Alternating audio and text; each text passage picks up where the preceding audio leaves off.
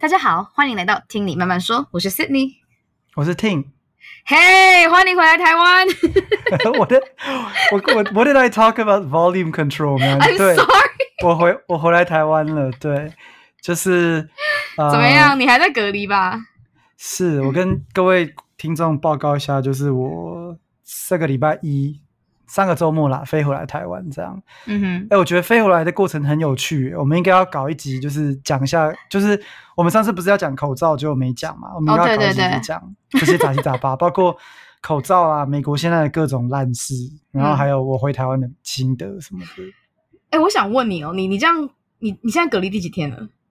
今天是第哎，今天是什么礼拜天嘛？今天，今天是第第六天吧，第六第七天。对，你觉得你你这样有变得比较可以体会那些，就是在就是那些不管是从哪个国家来，但是都声明说他们快闷坏了，然后不太能接受这样子长期隔离的生活模式。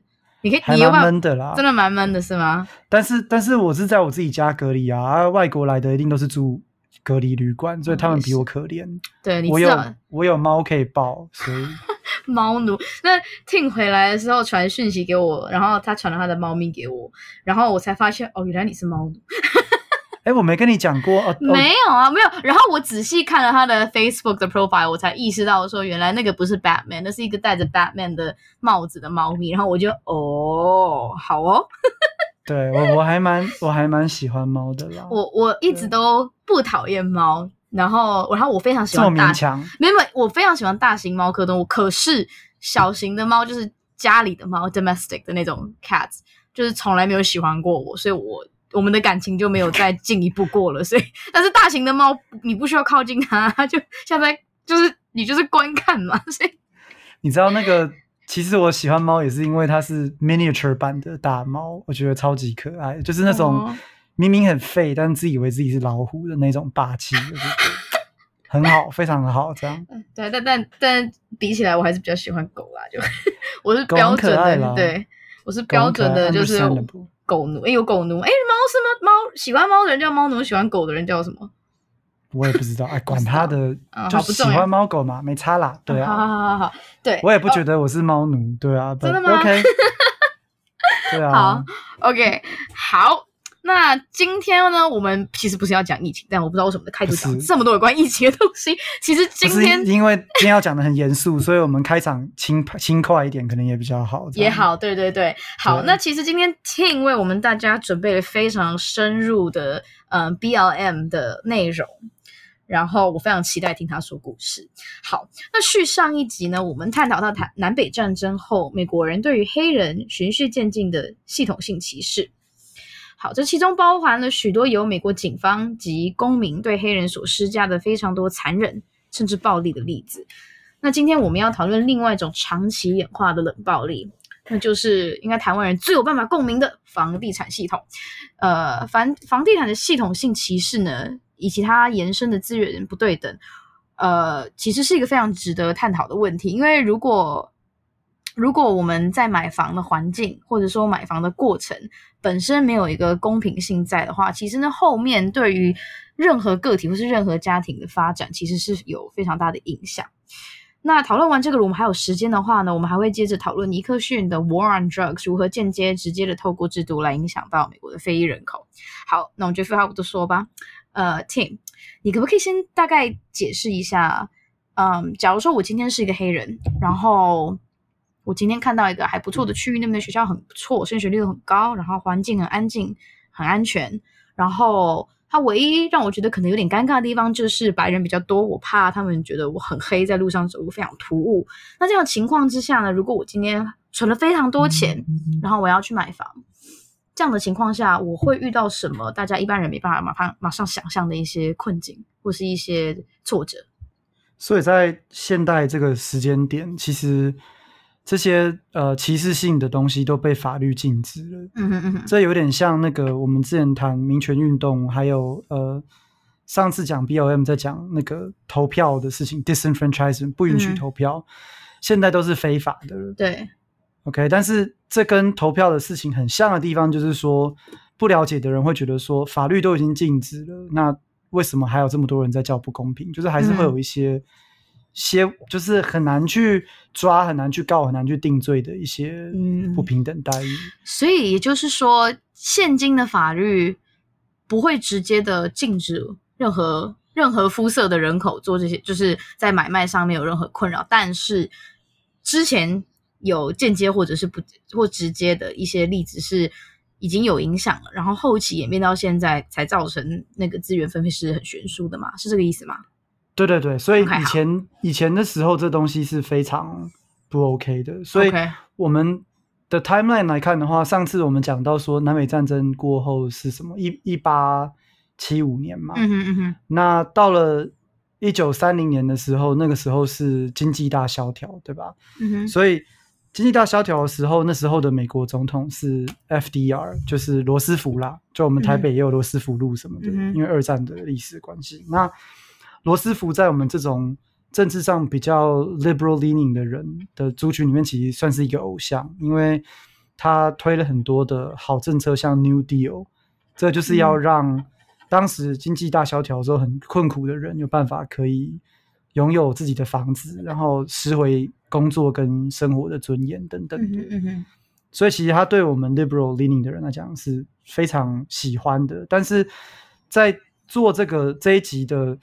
准备工作的过程之中，就是我也才知道说，呃，现就是大概六七零年代为止，甚至到八零年代的黑人与白人之间在居住上面的分隔状况，嗯、就是 segregation 各住各的区域。嗯，嗯，这其实追根究底的话，都是 FDR 的任内所种下的种，都是他那时候造成的严重问题。这样是哦？怎么说？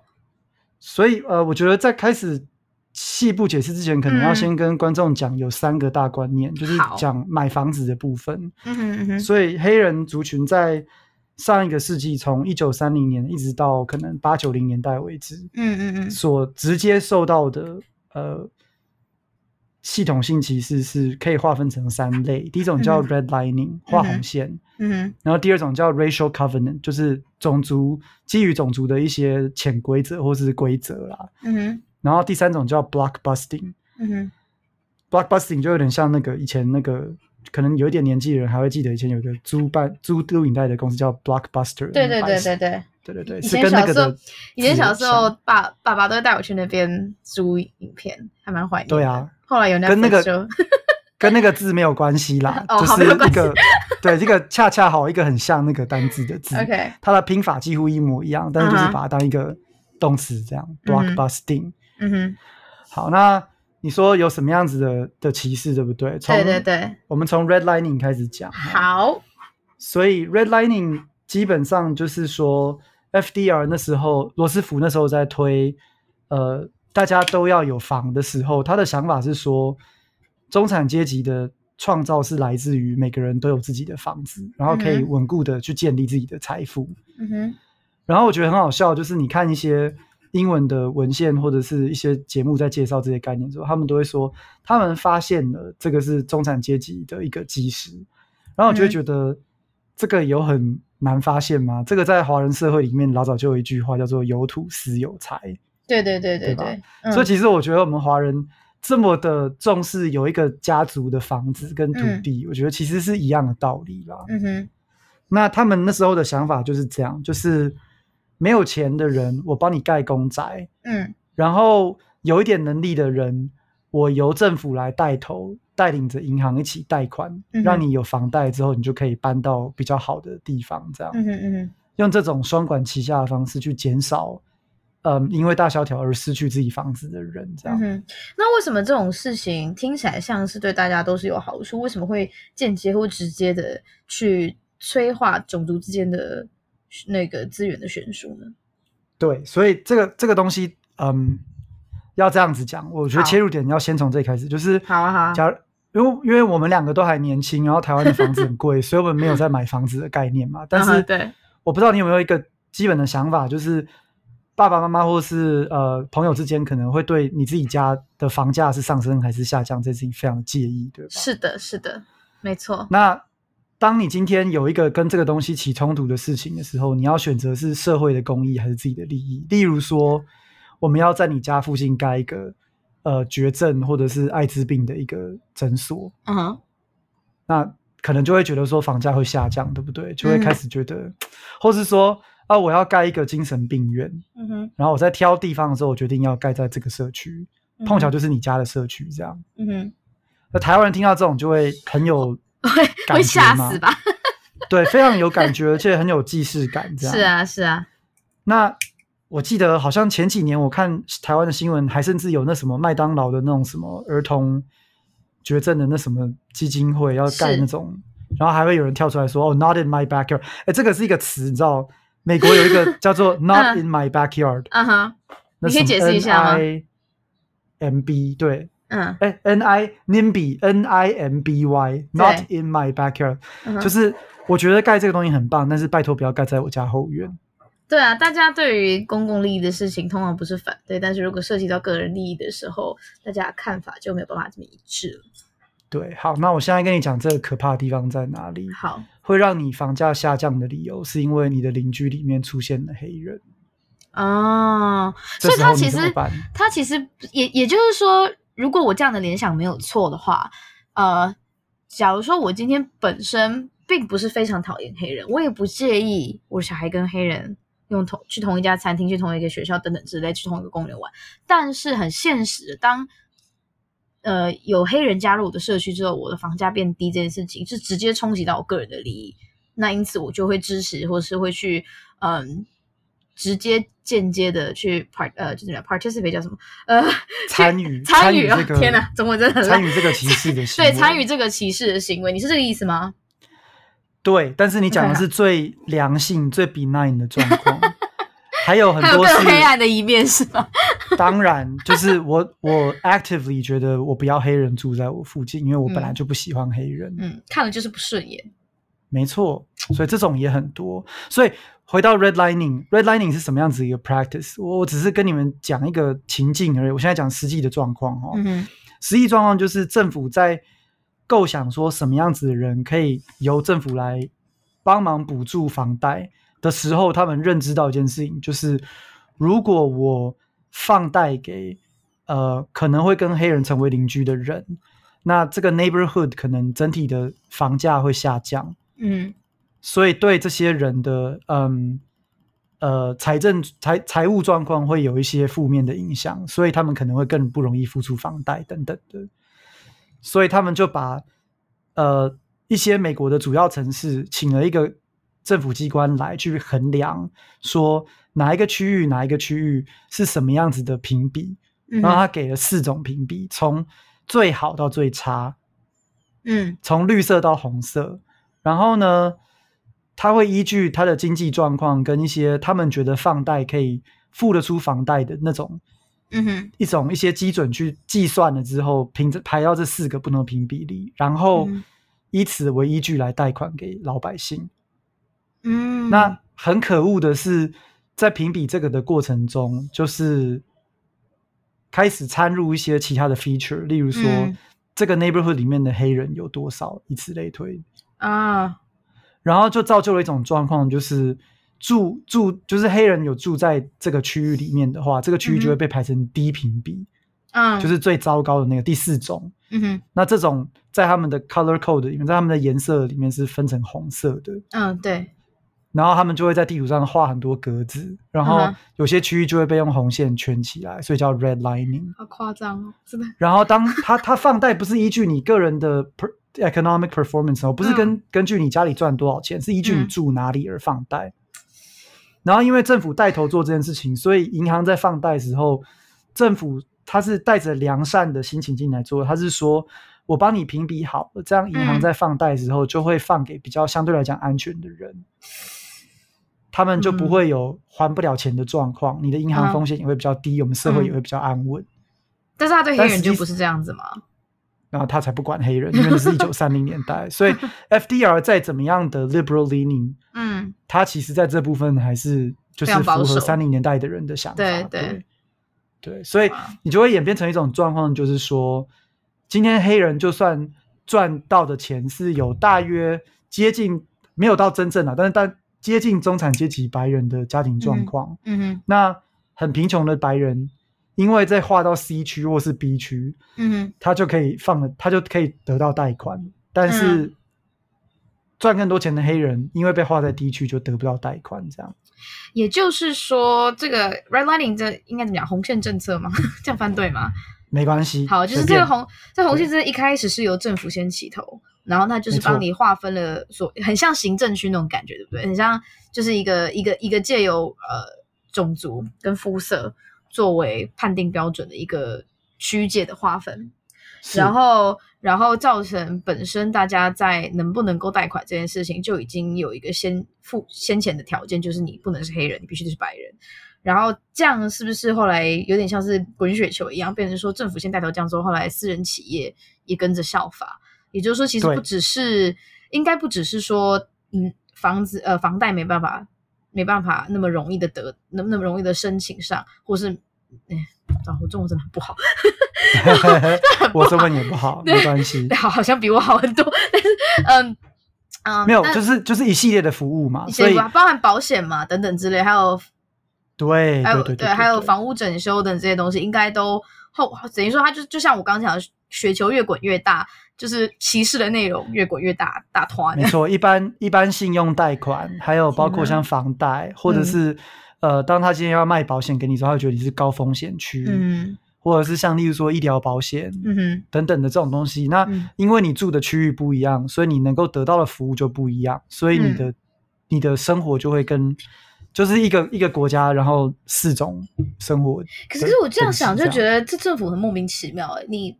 你你在这样子，就是你们有点像他们啦，他们因为就是强迫这个资源分配不对等，然后强化这个不就是有点透过种族去催化成的，至少经济跟环境条件上的一个阶级制度的不同嘛，就变成说黑人是啊是啊，对，可是这样他们没有想那么多嘛。第一个就是说黑人黑，他他他不觉得黑人是要照顾的人啊，他觉得他觉得他的重点是。外面那个很大区块的白人的中产阶级投票，可是这样就很莫名其妙，因为你这样不是就自己搞了一个很乱的一个地方，然后自己还要找还要花资源去收拾吗？没有，就是、他不花资源去收拾。不是啊，不是你你如果就是我，我想他可能没有，但是我意思就是说。就是如果你硬把黑人划分在某一个区域，然后这个区域相较资源是非常少的，那它自然就会变成一个被遗弃的区域，根本就像贫民窟一样嘛，对不对？那在这样的情况下，贫民窟通常都是犯罪率偏高的一个地方，那它不是等于说他自己制造了一个很多犯罪率非常高的地方，然后造成就是对对整整个国家整体的治安还是会有影响，那就是这个东西的演变是逐渐的，嗯、所以就是他，不是他就没想那么多。这是第一个，第二个是 这东西，嗯，也就是说，第一个是它是很慢的啦，所以不是说这个政策推动了之后就会马上看到说犯罪率就上升。现世报没那么快，就是。没错，这是第一点。然后第二点就是说，嗯，第二点就是说，呃，他们其实是把犯罪跟肤色有多少做一些挂钩，所以他们的想法是说，呃，我不要把黑人赶走。但是我自己逃掉总可以吧？嗯哼，所以就是由政府带头，让白人老百姓可以贷到款之后，就可以搬到郊区的地方。嗯，然后这也符合就是嗯一般人那时候对美国梦的一种解读嘛，就是住去郊区，然后地方又大，然后房子又漂亮，每个人都有个草皮。嗯哼嗯哼，然后都有自己的车库。嗯，然后我靠我的工作努力，我就可以得到这样子一个完整的家。然后。我的邻居全部都是白人，没有任何奇怪的人，嗯、包括犹太人啊、黑人啊、亚洲人等等的都没有。我真的，我现在每次听到这种，房价不不会下降，有没有？嗯、像我刚才就问你说，房价不会下降，这是不是好事？你懂我意思吗？嗯、类似这种概念啦。唉。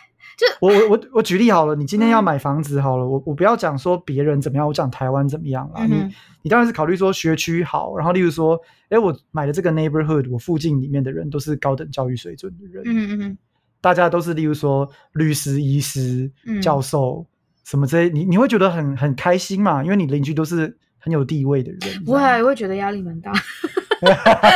因为你还没有到那个买房子的年龄。我没有，我觉得，我觉得有可能就是，我觉得这其实应该蛮看个性的嘛。就有些人他其实遇到这么多厉害，像我就这种个性的啊。我虽然说意识到这样子的一个社区给我的，嗯，整体上面资源是不一样的，可是心理上就觉得，呃，哇，大家都好聪明，大家都好厉害，然后就会无法社交。这样这样讲好了，就是另外一个华人很能比较能够体会的概念，像孟母三迁有没有？啊，对对对，你的 neighborhood 在哪里？其实跟你的生活是啦是啦，因为毕竟如果那个地方的人整体的经济水平都比较高，然后从事的行业也都是大家比较尊崇的行业，那他们那整个区域的资源本身就是属于比较。应该不只是中产，就是比较怎么讲，就是精英阶级的资源。那在那样的地方得到那样的资源，本身对于任何人的往后的未来发展都是比较帮助的。对，那那我们我们搬离了这个地方，然后那个地方越来越烂，那不是我的问题了吗？对对对对对，就是政府也不会去想说，哦，我制造一个问题，就是这就是大自然的现象，有点像这种感觉啦。嗯，对啊，那那你。我刚才讲三个大概念，redlining 完了之后就是 racial covenant 嘛，正好接着这个讲。所以说，这还是在 FDR 任内的东西吗？covenant？Sorry，对，我来我来解释一下。所以 redlining 是 FDR 带头做的，嗯、可是这东西并不是 FDR 任内就是而已。对，他在三零年代。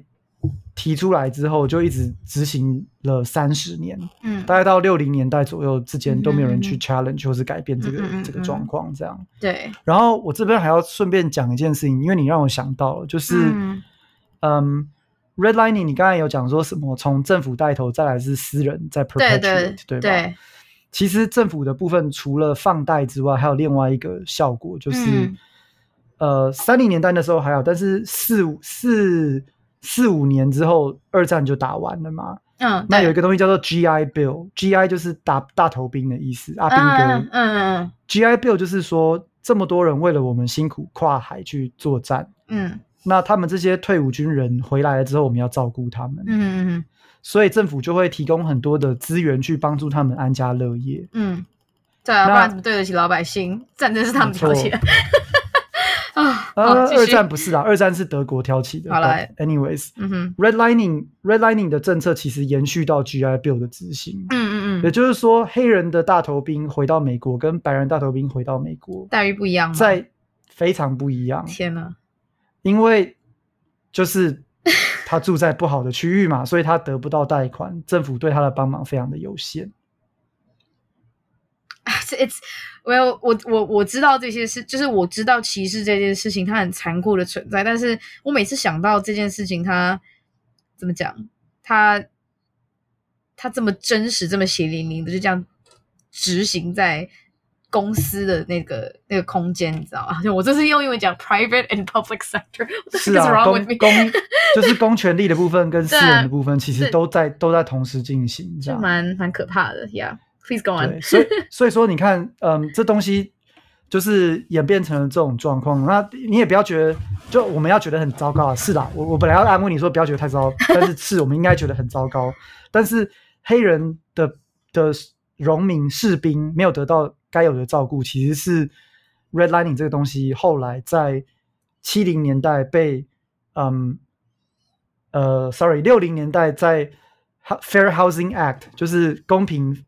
的房房屋的这种法案里面，会不会推翻的一个重要动力？嗯、因为那时候他们在挑人家在，在嗯，希望增加就是民意的基础的时候，他们就是拿一个黑人的一个士官回到了美国，然后却找不到房子，然后东找西找，最后是因为有同才有白人家庭被调派到别的地方当军人的，嗯、所以他的房子空出来才租给他。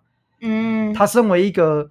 就是非常 distinguished 的军人，有地位的军人，然后在美国又这么崇拜军人的状况下，他还到处碰壁都找不到房子，然后要是同事离开，他才去转租人家同事住的地方，所以这个东西被议员听到之后。这个议员就拿出来讲说，这个不是我们对待我们的军人的方式，啊、所以他们才慢慢的去改变这个 redlining 的过程，嗯、才让 redlining 变成是非法的行为。这个是六零年代，所以已经这已经是六零年代末的事情了吧？呃、uh,，yes，所以所以 Civil Rights Act 是六十四、六十五，所以总统总统是谁？强强森吗？Lyndon B. Johnson，对对对，对，就是就是甘乃迪被刺杀过后之后，他的副总统，嗯哼，对对。Anyways，所以就是说，嗯，我要讲的是回到这个呃，这个如果政府的 redlining 是嗯这种用放贷的方式去做出区隔差差别待遇的事情的话，嗯、那 redlining 逐渐变成非法之后，他们要怎么去持续这样子的隔离的心态，让自己可以活得安全？对，就是 所谓的 racial covenant。对，就是 racial covenant。那 racial covenant 是什么意思？就是说，嗯，我我直接定一些规则，在我的买屋的这个过程中，告诉你说，你买了这个屋子之后，你不能转卖给特定的人。嗯，例如说，不准转卖给主要是黑人啊，但是他们也会说不准卖给犹太人，不准卖给亚洲人，不准卖给拉丁裔的人。哎。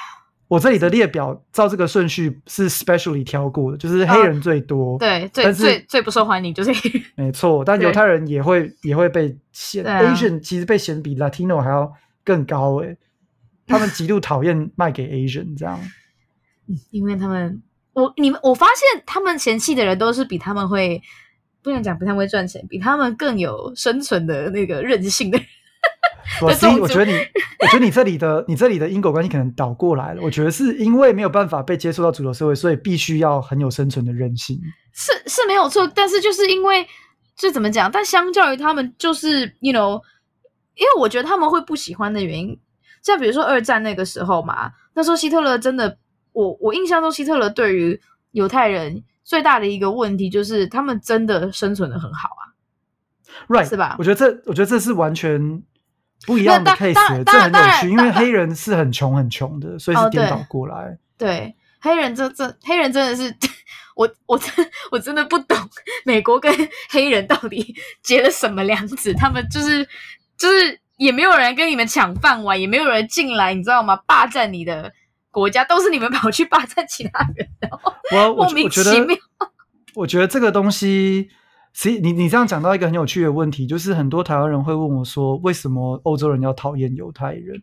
嗯，这个这种问题很难回答。我觉得不是他们造成了真正的威胁，我觉得是人本来就有群聚的一种天性，然后跟自己不一样的东西就会觉得恐惧，是没有错。因为因为因为亚洲人其实歧视非常严重，歧视非常严重。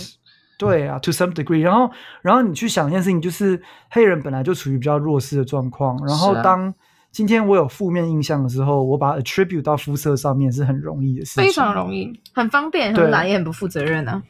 对，所以就很自然的就觉得说，哦，他们怎么样这样？嗯嗯嗯。所以就会造就一种状况，觉得说，黑人如果住进我的社区，我的房价就会下降等等。然后就是包含个人偏见，高包含这种他们他们生存这种现实考量，就是更更加的强化他们对于。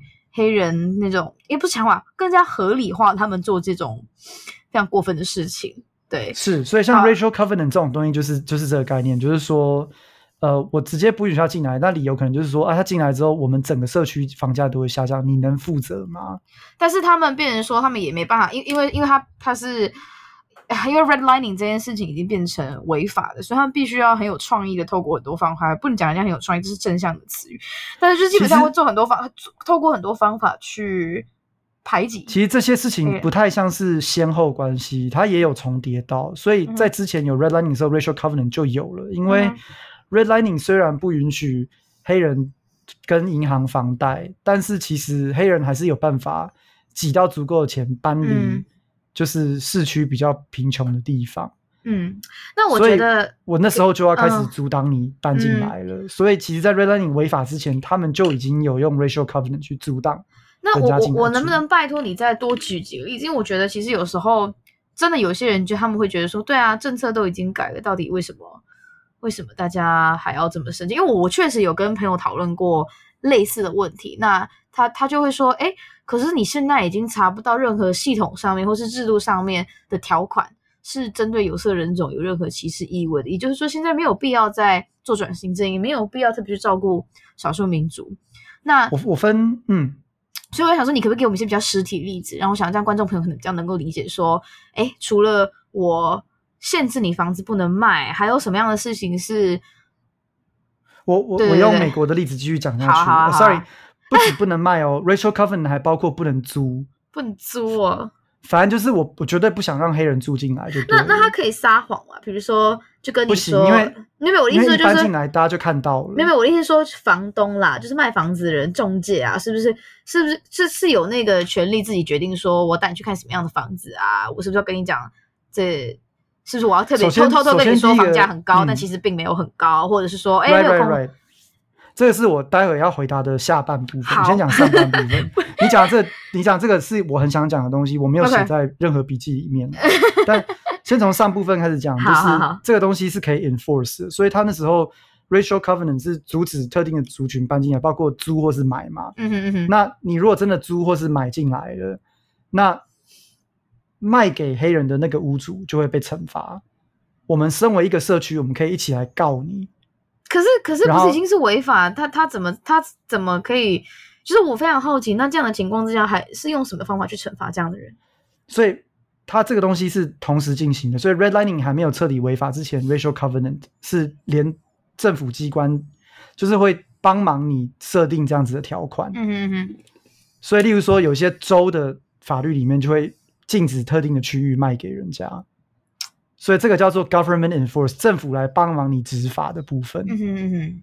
然后，呃，就是你如果真的卖，或是你真的租，我可能就是被罚款，或者是人家会告我，然后我就要赔钱。这是政府在 enforce。然后政府 enforce 跟 redlining 差不多同时间变成违法之后，他们就说政府不准立这个条款，那我们私人之间两个 party 之间互相。设定这个为为不不符合合约，这总可以了吧？你政府不能来管约束我们两个人买卖之间的一些关联，嗯，所以这个就变成私人的问题。那就是说，例如说，我还真的是把这东西卖给黑人了，嗯，那这个社区就会一起来告我民事，这样，然后等到这个也违法了之后呢，他们就变成是 socially 来 enforce，就是说你最好不要给我搬进来，如果你搬进来的话，我就会让你过得很不愉快，对。小的例是，例如说你来找我，我都不理你，就是我就是恶邻居。严重一点就是，例如说我威胁，我可能要揍你，或者是就反正我真的今天来打你，我，我今天来干嘛？我真心觉得人人类我以歧视的名义，真的就是怎么讲？不止以歧以歧视的名义行恶，我发现很有很多闲时间做这种事情。人很无聊啊，很无聊。我我跟你讲，其实活得越久，就越觉得很多道德的灰的灰色地带存在了。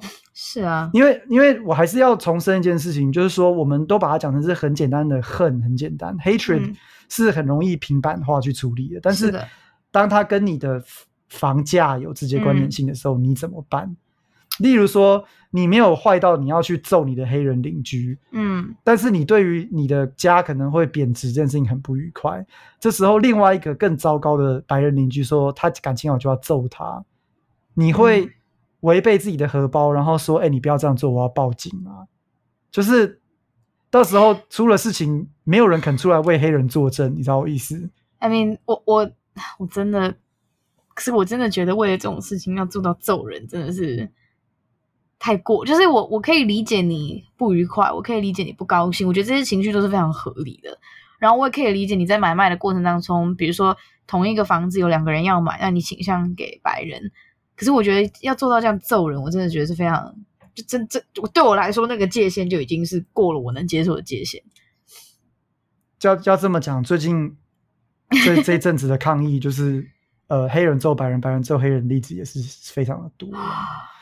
我觉得 hatred 这个东西就是这样子嘛，但我也想要强调，就是这不只是只有 hatred，这有很多其他的，有有非常多的层次在，然后像漠不关心或者是什么之类也有。好，那呃，你刚才问我说，嗯哼，就是我还有一个下部分我要回答，对不对？OK，嗯哼，这个是呃，从三零年代一直到七零年代之间左右的事情。我现在来讲两千零八年。嗯，所以我很爱听一个 podcast 叫做《This American Life》。Uh-huh. 然后我会想要讲这个东西，是因为我也是上了三十岁之后，我才知道这个东西有多严重。我以前在高中的时候，我都没有学过这些什么 blockbusting redlining。对，我们应该没有人学过了。嗯，Well，美国不一定啦。我觉得美国有可能会学这些东西，看你在哪个区域。嗯、但 anyways，我没有学到。我都、嗯、我然后，嗯，有一集《This American Life》就特别在讲。housing 的事情，然后他最前面的 segment，他不讲历史课，他先从现代人的生活开始讲起。他说他开始说有一个人出去纽约 Manhattan，嗯，去找公寓这件事情开始讲起，就是挨家挨户去问说，哎，你们有没有空房？然后价格是多少？这样，嗯、他就是有录音，然后就是录说他找房子的过程，就是碰一些钉子这样，嗯，嗯然后他再出来解释说，哦，by the way，找房子这个，然后说。真的没有空房吗？如果没有空房，我太我太太很难交代，她很爱这一栋，我回去会被她骂。嗯哼，他说讲这句话的人，其实他并不是真的在找房子。嗯哼，他其实是一个民间的团体，一个居住正义的团体所派出来的演员。嗯嗯嗯。然后他在做的事情是，他还帮忙抽样啊。然后他接下来就解释说，这个人其实是黑人啊。然后他就说。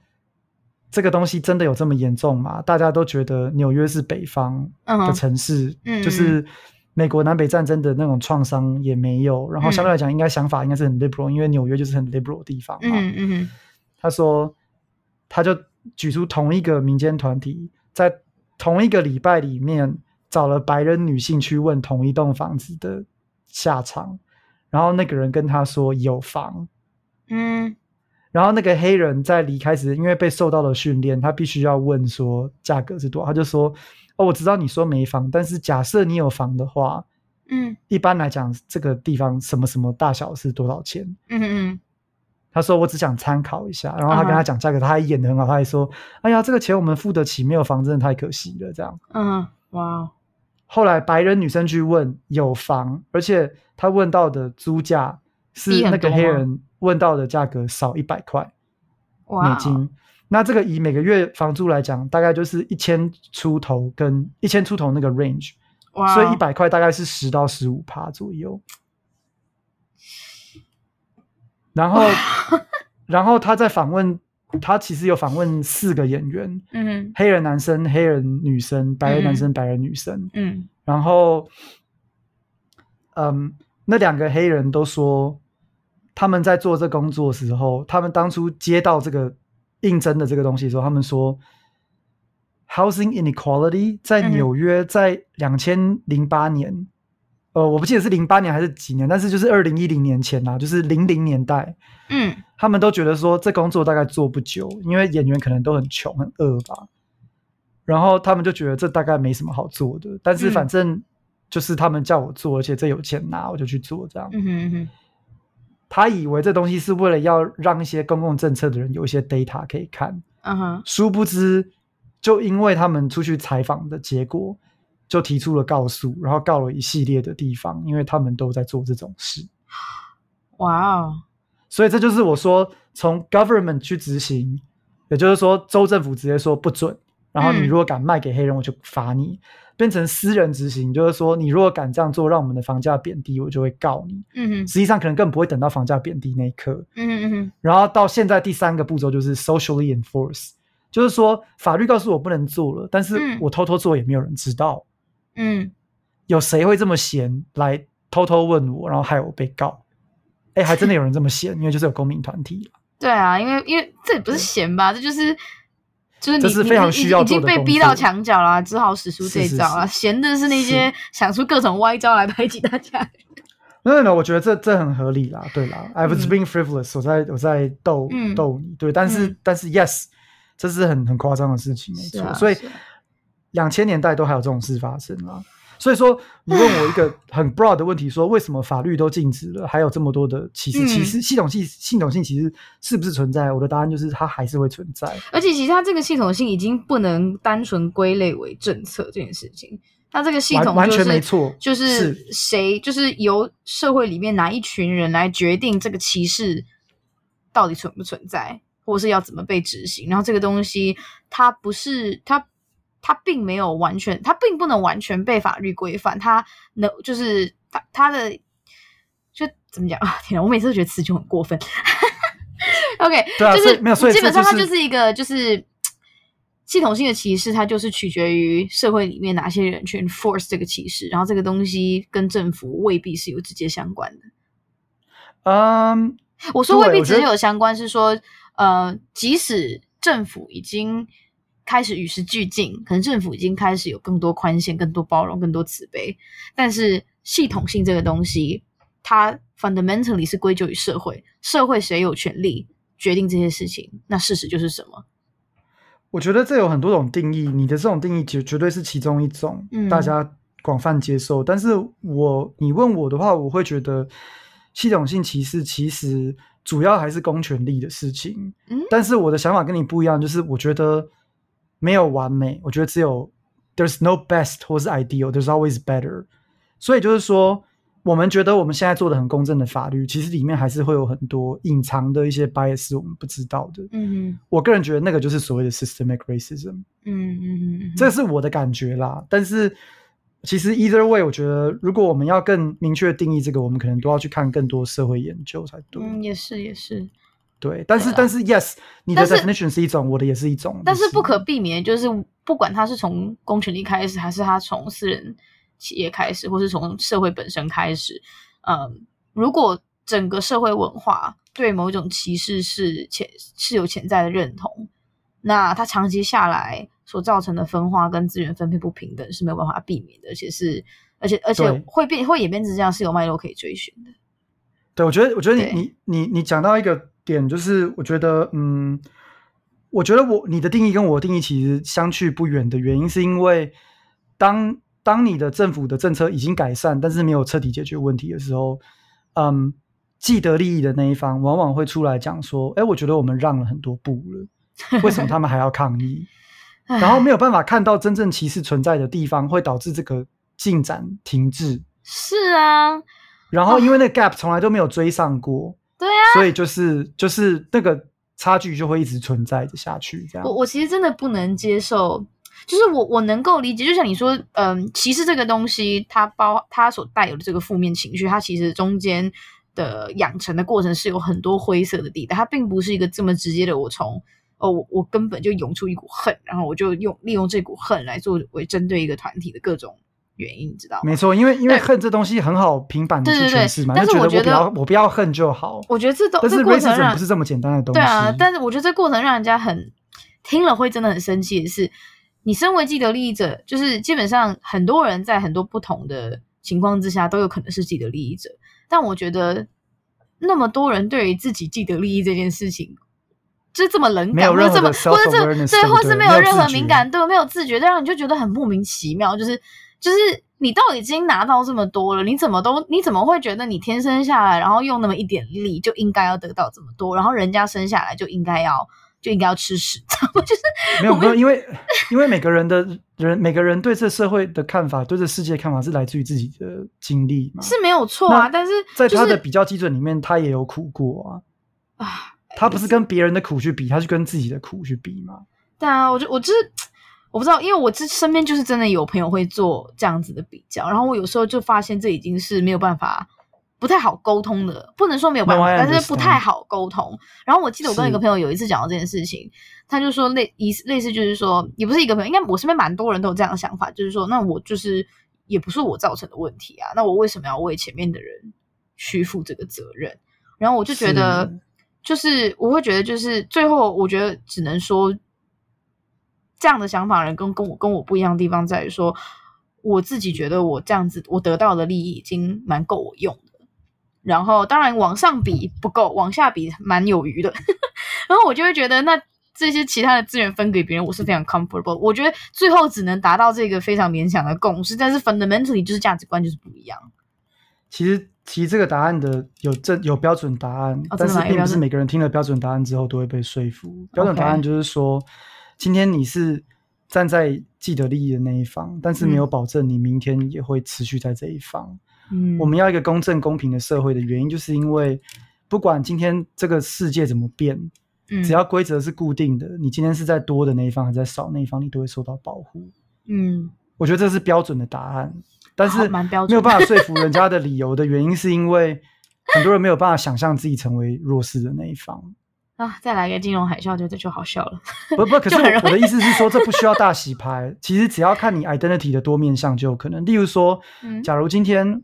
呃，我在美国，我是一个呃中产阶级的白人，好，嗯、这样乍看之下，往往是在利益的有利的那一方，嗯，可是可能我是听障分子，嗯，那我的这个这个身份，我就是弱势的那一边。对，我可能今天是蓝领阶级，嗯，而不是白领阶级。那在这个 identity 上面，我就是弱势的那一份。嗯，你懂我意思吗？那我们今天这些规则要公平的原因，就是因为不管我怎么切下去，就算这社会没有革命，我没有突然变八十 percent 黑人，二十 percent 白人，嗯，我光是在我身为白人的风格里面，我还有很多可能是弱势的 identity 的面向。嗯。对，那那可是问题是说，还是大部分的人没有办法去理解嘛？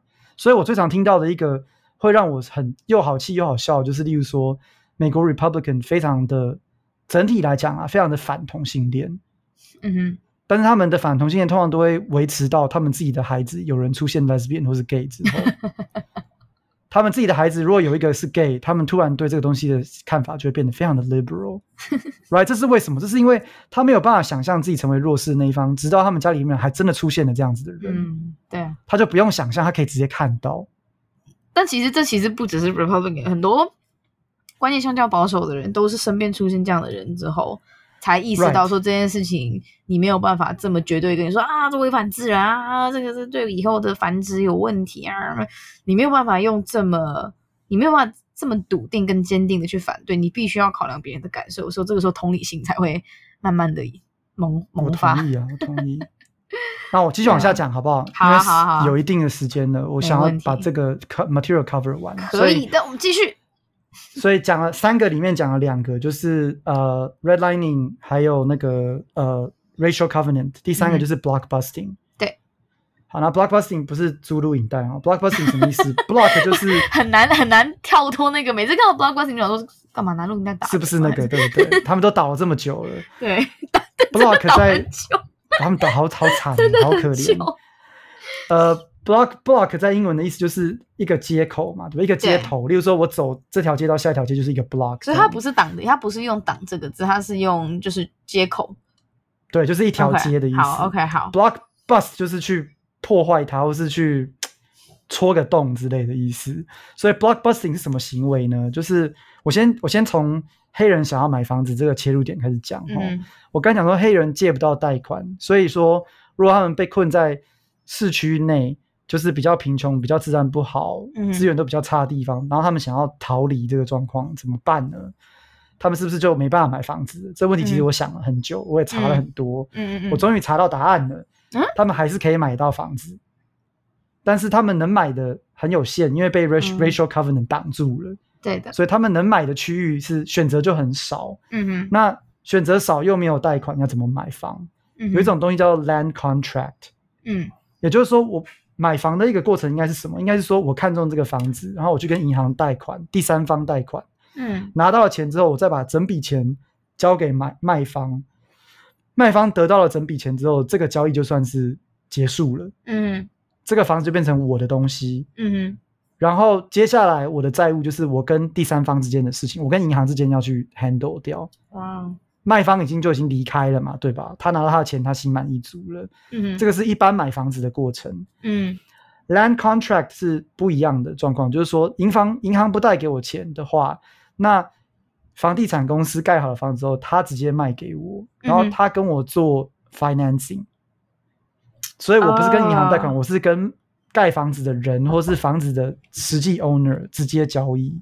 嗯哼。所以它叫做 land contract，就是土地合约 or whatever，I don't know 中文怎么翻。嗯、那 land contract 跟 mortgage 就是房贷，其实是不一样的哈。嗯哼，它不一样的主要地方，第一个就是因为银行是一个钱的 business，它懂得怎么去周转它的资金。嗯哼，所以它的贷款的条件会比较好。如果你直接跟人家签 land contract，通常你整体下来付的钱会比较贵。哦，oh. 所以他已经他已经比较穷了，他还要付更贵的价格，这是第一点。第二点就是说，我的买卖要在我全数这个 contract 都合约已经完全履行了之后才会生效。那如果说我中间有任何违约的事情的话，那我是有风险的吗？是的，他可以说不好意思，请你搬出去。好，然后你前面付的都算了。好暴大，好霸，呃，不是好霸，好霸道。好夸张！可是这个就是 capitalism 嘛？我觉得这个就是这个很合理啊。你从卖方的角度来想，你不觉得卖方很可怜吗？是啊，I don't know，其实 I don't know，但是但是如果是私人卖方，我可以理解。但如果是就是什么叉叉建设的话，反而就觉得呀，嗯，但但但但对啦，是啊，是不公平。嗯、但是但是对买方当然是更不公平，嗯、我是这样觉得。嗯嗯嗯。所以说，而且你知道他怎样？他就说，那我把你赶走，我就把我的这个这一户再卖给另外一边，然后再签个 contract 这样。对，也就是他就是多拿了很多钱嘛。你可以这样想，嗯，那他有没有？他也就那那如果我今天是那个时候的卖方，我可不可以就是故意就是一直给黑人有希望，然后我就跟一一户黑人签，然后就是反正把那个合约定的非常严格，然后他只要任何违约的事情，我就啊不好意思，那你得走，然后我再用同样的方法再去骗另外一户黑人，这这种情况是会存在的吗？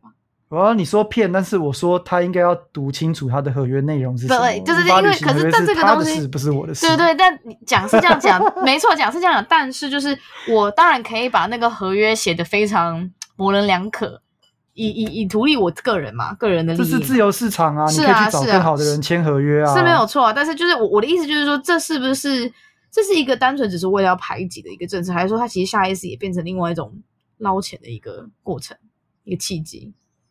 你要你要怎么想？基本上我觉得这个东西就是它不公义啊。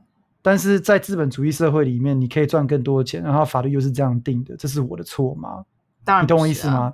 这就是为什么我觉得法律要 改、啊，oh、因为我觉得这个东西很脏，它就是不对的事情。是啊，我刚才你应该听得出我刚才在反串嘛？例如说，我刚才讲说，例如说，我刚才讲说，你大可去找别人谈更好的合约啊。没错、就是，没错，我懂啊。问题就是一、一大堆 racial covenant，我、啊、我能选的人已经很有限了。是啊。你说跟更好的人谈，跟哪个更好的人？总共只有三个地方我可以卖，然后三个地方都不怀好意，就你也是对啊，没有什么选择。好，那所以，所以我讲，我还没有讲到 blockbusting，我只是讲黑人要买房子的话怎么买哦。嗯、那黑人想要逃离贫民窟，他很愿意付更多的钱，嗯、然后用很不合理的条件，嗯、只要能够逃就好。嗯哼，那这时候我要去哪里生出这么稳定的房源呢？我就去找黑人跟白人区的界限，racial covenant 比较松的地方。嗯哼。然后呢，我去雇佣一些黑人，例如说很常见的一个会被人家拿出来讲，就是雇佣一个黑人妈妈推着一个黑人婴儿的车，嗯，然后在那个 neighborhood 里面散步。然后我就开始，只是为了要制造那个假象吗？对，然后我就开始投广告单。然后，如果有笨蛋打电话给我，白人家庭笨蛋，因为这本来是 white neighborhood 嘛，本来是白人住的地方，在界线上白人住的地方。那我投广告单，白人就打电话给我，我就接起来，我就说：“哎，很凶完之后说，哎，你知道吗？你的邻居搬进黑人了。嗯哼，你知道这对你的房子会有什么影响吗？如果对方说不知道，因为可能很多人不是 overt racist 嘛，不是那种很明显的 racist，我就说你听我的，我是专业，我常常在做买卖房子。”我告诉你，只要有黑人搬进来，嗯、这个区域就完蛋了，价格会跌到不行。嗯，你现在不赶快卖，一个礼拜后、一个月后、半年后，跌到谷底了，你就亏爆了。对，嗯，然后你赶快走，那白人就会很紧张，白人就会用很贱价的价格赶快把自己的东西抛售掉。所以，这所以，但是他们又图利的根本就是。房地产业，Oh my god！然后他又他又贷得到款，然后他也不想要住在贫民窟。我本来就对我住在白人黑人的区区域的界限上这件事情感到很不安了。嗯嗯，那我赶快搬走吧。嗯，他就搬到郊区去，全部都是白人，然后保证你不会有事的地方。然后这时候他们就转手把它卖给黑人或是犹太人等等。嗯，但是一样也是贱价卖，也不是不是贱价，是提高价钱，提高价钱，就他卖的比较不好。Oh, 对啊。那这招式很多哦，所以推婴儿车是一招，还有什么招式？我还可以请工读生随便乱打这个区域的电话，我查电话簿就好。嗯、然后呢，接通电话之后，我就说：“哎，请问 Jamal 在吗？”就是那种明显是黑人的名字。呃，哇！然后再投广告单，反正都差不多啦，都是这一类的招式就对了。哇哦，很烂哦。好，那那那我前面。这样解释的三样东西，你大概知道了他们如何的系统性的让黑人没有办法买房。所以我，我我简单就是当当这就是我们简单总结一下，然后我看我看一下我有没有听懂。好，我，我替观众就是就是整整合一下，哈复习一下。对，所以 redlining 这个红线政策呢，它是在罗斯福总统那个时候开始执行的一个政策。那它最大的重点呢，就是关键的，就是政府带头去做区域上面的划分，然后呃，由于这个区由这个区域划分去建构一个所谓属于黑人的社区跟白人社区这个这个比较明显的区隔。然后它同时也在法律上面允许呃银款呃银行。在贷款上面依据你的肤色而做不同的宽限，对，但是不只是允许，而是而是指引，指引，对，OK，对他们直接要银行说这个是信用评比，你们拿着这个来当做依据来借款，这样没错。那后来到了强森那个时候的 racial confidence，那他基本上就是在诸多嗯这种直接的歧视黑人的法条。开始慢慢的转，慢慢的转为违法之后呢，就变成社会隐性的歧视。那社会隐性的歧视呢，就包含嗯显性，显性吗？直接在好像直直接在应该讲说嗯不是不讲 OK，直接在契约里面写说对不准转卖给对，直接在契约上面直接去注明说呃对于有色人种的买卖会有哪些限制跟对对没错，不准租不准卖对。然后到了 blockbusting 呢，就是因为因为毕竟法律是会法律是会是法律是会与时俱进的。没有，我还要再 强调一次，这三个事情不是依序的关系，不是 A 再来的 B 再来 C，是是有重复交叠的嘛，对不对？都一直有重复交叠。OK，好，那到了 block, 一直都有在一起做。对，blockbusting 呢，它就是资本主义最明显的一个，就彰显资本主义它黑暗面的最明显的一个例子。也就是说，它这些房地产的业房房中业者呢，他们。呃，在房价，呃，他们会特别刻意去雇佣黑人，或是会故意去炒作某一个社区，它即将要成为黑人社区这个事实，然后去讲逼迫嘛，就是反正就是诱诱诱诱导白人用贱价卖出房子，然后用很高的价格把这个房子卖给黑人，从中捞那个差价，然后继续强化有一些社区只属于黑人，然后有些社区只属于白人的这个事实。是，所以这个.这个事情在芝加哥是最有名的例子。芝加哥那边这个情形非常的猖獗，嗯、所以举例来讲好了，嗯、奥巴马自己不是芝加哥人，但是他太太 Michelle Obama 是是芝加哥人。对，Michelle 家的人就是在这种环节下住到了。他们后来的家庭的、uh, 的地方，我记得他那时候在 Becoming，呃，我我我想书里面是有提到，可是我那时候这段我是看他的那个纪录片看到，他说你如果看我幼稚园的照片的时候，班上有一定比例的人是白人，然后跟黑人，但等到他高中在对高中看全班的照片的时候呢，嗯、班上白人只剩一位了。是，就是他们家族会搬到那边住，就是当然是因为学区不错嘛，对不对？这是因为 Great Migration，就是一开始美国南方的人，因为因为呃南南方的黑人因为很苦，所以就慢慢往北边移，嗯嗯，北漂，然后 漂。到了漂到了很多像呃 Illinois 这种州，尤其是就是 Chicago，嗯，然后 Chicago 的黑人住民因为大量增加，嗯，加上因为大家都是挤在贫民窟，都想要逃，啊，所以。这些人就用 blockbusting 去制造新的 black neighborhood，嗯嗯，然后从中赚差价，这样，嗯哼，对，所以 Michelle Obama 在书里面其实也有提到一些跟呃住哪里有很密切关系。我觉得台湾人应该很能够体会，就是像教育，你刚刚有提到学区嘛，嗯、那我要讲的就是为什么房地产除了呃第一个台湾人最能够体会，就是现在很多年轻人都会觉得爸妈拥有房子，然后房子涨价就是。这是唯一家族里面可以传达呃财富的一个很方便的方法嘛？嗯、那没错。黑人买不起房子，这个中间的这个六十到九十年之间，黑人族群跟白人族群之间的 wealth gap，他们的这个财富的这个差距就会很明显。嗯、是啊，像以往的白人区域，可能在这六十间房子可能翻了四倍，嗯哼，但是黑人区可能连一两倍都不到，可能甚至还有跌。嗯、然后这里面就差非常的多。而且我印象中。自自去前这几年，就是黑人社区的房价整体上还是跟白人社区差非常多。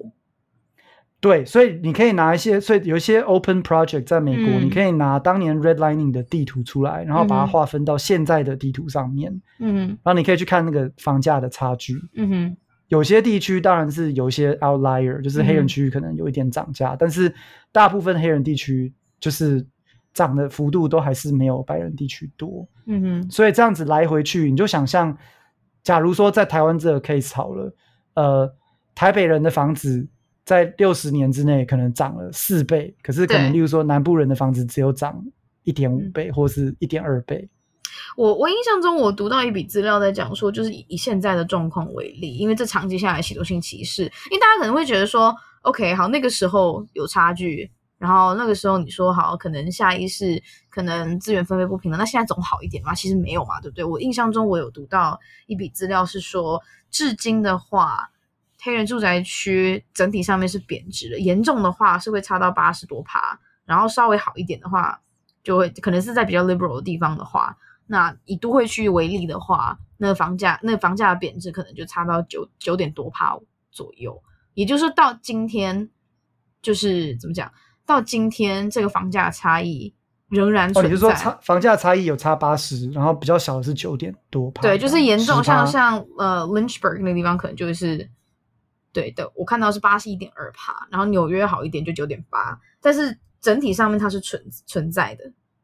而且这是这是这，而且有呃，我现在是以都会区为主，然后这不管就是说你的生活技能水平相似的社社区，只要有一半的人是黑人居民，它整体的房价还是有还是处于劣势。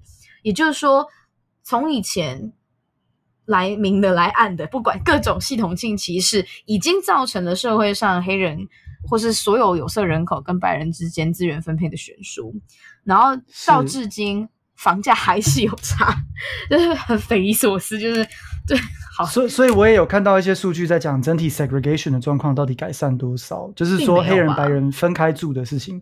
Surprisingly，well I guess surprisingly or not surprisingly，就是 segregation 状况有改善，跟以前比起来改善的非常的多。嗯、我觉得这就是公的体系上面来讲的进步所带来的影响。嗯嗯嗯，那但是说这个所谓的改善是什么的改善法？就是说。社区里面完全找不到黑人的状况越来越少，嗯哼，所以说一般的社区现在慢慢变成多元的社区，这个情情形是有改善的，对的。但是反过来讲，还是存在一些社区就是几乎完全是黑人，嗯，那些社区还是很多，而且他们也都被标签为相较治安呐、啊、比较穷、比较惨。对对对，对我我印象中，我我记得以前在芝加哥玩的时候，因为我。有亲戚住那边，然后我记得他经过某一区的时候，他们就说：“哦，这一区晚上真的不能过去，因为黑人很多。”然后据点，right. 有解释为，什么就这个丢个黑人很多，然后你就 assume 就是，all right，I guess you assume the worst，right？、Yeah, 所有最糟的可能你就开始想象，对，然后你就，然后 I'm I'm, I'm saying，所以所以没错，这种意思就是说，segregation 并没有解决，原因是因为都是黑人的社区还是很多。嗯，你如果考虑到黑人在美国总人口的。百分比，你就会了解到这个东西其实是很奇怪的啦。对啊，因为其实如果他们都占这么少 percentage，就是不到二十 percent，为什么还会有这种非常多全部都是黑人的地方？嗯，就是有点像是被社会遗弃的地方啊。哎，我觉得 before I go，我要讲一些 房房屋。买不到之后，就是房屋上有差距，会对你生生活机能上一定有影响啊！天哪，是我觉得台湾人很懂这个，但我觉得还是要列举，对，还是要讲一下，对，体会到说这有多夸张。对，第一个一定要讲的是教育，因为有提到孟母三迁什么，我觉得他们学区不好，当然资源就完全是不对等的啊。没错，然后我现在跟你讲，学区不好这东西尤其特别的地方在哪里？嗯哼，美国的学校的 public school 的 funding，嗯哼，是来自于你那个地方的房屋税。所以也就是说，这个、台湾没有台湾哦，所以就是他们公立公立学学校绝大部分的财源都是来自于房屋税。呃，我不知道会不会说绝大部分，但是对，就是 property tax，你这个地方的房屋税、地税，其实是有一个 percentage 是喂到那个地区的。那也就是说，我们预设，如果是黑人住的社区的话，他的房屋税也收不了多少钱，因为它就是一个被遗弃的地方。那等于说那边主要是因为那个房子比较便宜，所以就付不出，就不用付多少税。那那这样子的话，去那边的学校本身资源就匮乏非常多。哎，那我我跟你讲那些。那些 deny 有 systemic racism 的人就会说，可是 federal funding 有去补补贴那一个区块，这样。嗯哼，对，很多人会说哦，不是都有给你们奖学金吗？不是让你们不用不用学费吗？呃，对对，但这部分就是说 federal federal system，你这个联邦的国家等级的有。灌注一些钱进去，给这些比较穷的学区。但这跟本身学区本身就很富有的地方，还是有非常大的差距啊，还是有差。哎、欸，我我觉得这个逻辑非常特别，就是哦，可是别人也有给你钱啊，可是那个钱你也有拿，不是吗？你你就是拿了快就是比较多的钱，然后你还在那边讲说哦，可是你拿钱，C 这这里的这里的 argument 就是比较穷的学校会拿到比较多的 federal funding，and that's that's true。因为 federal funding 是要补助比较可怜的学校，所以这是不对等的。嗯，相对来讲，比较有钱的学校拿到 federal funding 就会比较少。可是不就是比较有钱的学校那边？我我觉得我现我一现在现在一开始不太确定要怎么去具体化的说明这件事情。但是当你的学校本身自有的资源够多，你整体上面牵动的资源怎么讲？怎么样算起来？你比较不需要政府来，你比较不需要联邦。对，你只是不需要联邦支持政府来帮，那并不代表说你匮乏资源啊。啊，是啊，但是他们就会觉得说，就是大小眼，啊，啊，你都不去想前面对人家大小眼的多严重。对啊，比如说像这里，像比如说像像台大，我觉得就是一个很妙的一件事情，就是它基本上是享有非常多资源，非常国家的资源非常多，但是它私人的资源也不少啊，因为毕竟那边出来都是国家精英，那他们后续你知道吗？就是后续。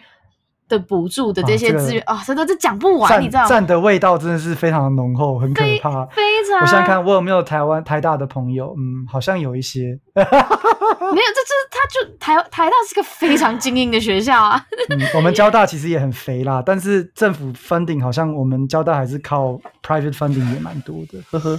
Oh yes yes no I agree with you I agree with you。这这这绝对是一个。呃，当你今天是握有资源的人，你可以用各种方式去 justify 这资源的取得。然后，当你拿的变少的时候，你都会觉得别人拿更多会眼红。我觉得这都是人之常情，人之常情。但是，他就是，like，我我可以接受这是人之常情。但是在我们还有良心的时候，这还是必须要检讨的事情。不用说谴责，但是可以检讨，就是、嗯、我们好像哪里 No, I agree with you。我完全 agree with you。Like even，就算你把它拉到台湾的 context，我觉得也同意。嗯、um,。Of course，这里面要考量到就是 CP 值的问题，就是有些人可能会 argue 说，台大相对来讲，你投资进去一块钱，你可以得到的研究成果相对来讲可能是多少？就是因为你们钱都放在那里，所以它整体的 right。但他会 argue 说，如果我们今天减十趴，我不是降十趴的 output，我可能是降五十趴的 output，or something。You know what? You know what I mean？就是这里面有 bang for the buck 的问题。I think it's complicated, and I generally agree with what I'm saying. Yeah, it's definitely complicated. It's just it's It's it 它它是促进阶级资源不平等很大的一个一个现象啊，因为你尤其是当 education 是一个 great equalizer 的时候，它应该是要让不同的阶级流动更加的通的东西。因为如果反观台湾的私立学校的话，你就会发现里面除里面就是纨绔子弟跟非常就经济有困难的小孩。是，然后 Is this personal experience？我我我大学是念私立的啊。然后你就会发现，基本上在私立大学能够生存的很好的，本身家里的环境也非常好。那在私立私立私立大学，相较比较挣扎的人，他们都其实我跟你讲，同学都非各有各有各的才华，但是 systematically it just doesn't benefit them at all，你知道吗？但是你到台大，你付那个学费 it's a joke，你知道吗？那付那么一点钱，like it makes no sense。所以没有这，我妈妈是做教育的，她以前跟我聊这个，她就会，她就有一个基本的拉扯的观念，你要去想啊，就是我们要投注最好的资源给最好的一群人，就是精英制，还是我们要让这个资源分配的平均，让每个人都有 accessible？但是但是你能够变成精英，你本身的资源就是没有输别人啊，你你没有他的意思就是说，我们要不要有意识的去增加这个 allocation，让他可以更加的精英，来拉拔整个。体系，你懂我意思吗？真的有比较拉把吗？I I doubt that 我。我我觉得你能够先，well, 就是我我。所以从台湾历史来讲，for example，嗯，科学园区现在占台湾 GDP 我不知道几趴，但是很有很有感嘛，对吧？科学园区就是一个很标准的精英制度之下的成果，嗯、就是政府投投注了很多资源在最优秀的人身上，然后让他们去海外求学之后，再把那东西带回来，这样。因为我说我在新竹长大的嘛，所以、嗯 so、I I know this kind of。idea，但是同时这些精英的人制定的这些政策，跟他们所带来的一些潜规则，本身对于弱势的人是非常不利的。I I agree with you. Like like ethically, it's just not right. You know. I I agree with you. 所以，但是但是这个东西就变成说，嗯，如果今天我们打一开始就把资源完全的平分分配掉的话，嗯、我们打一开始就不会有科学园区，我们可能就是整体来讲，整个国家都会更穷。So do I save? a certain percentage of people, or do I take care of everyone and risk everyone being poor? 我觉得是这样子的 argument 啊。But there has to be like a middle ground, right？就是你你你，因为我 I think we are in the middle ground right now, actually，因为两种东西都会有。All right, I mean, okay, it may not be I, the middle I, ground that you like, 但是 I don't have enough data to counter argue this, but I just personally don't enjoy knowing that there are so many people out there who have so much potential, and yet at this, and yet all these funding are allocated towards people who don't even need this funding. Like so many people who are able to study abroad, their parents are loaded with enough capital to ha- to blissfully support them, and yet they're still asking for government subsidies. You know, no, like I, it's, it's, I, it makes I generally no sense. agree with you. Yeah, I generally agree with you. 但是，但是就是我我要讲的是说，可能比较 compromise 的东西是这样讲的，就是我们不要去想怎么平分资源，而是 有一个起跑点，然后这个起跑点至少要是一定的程度啦。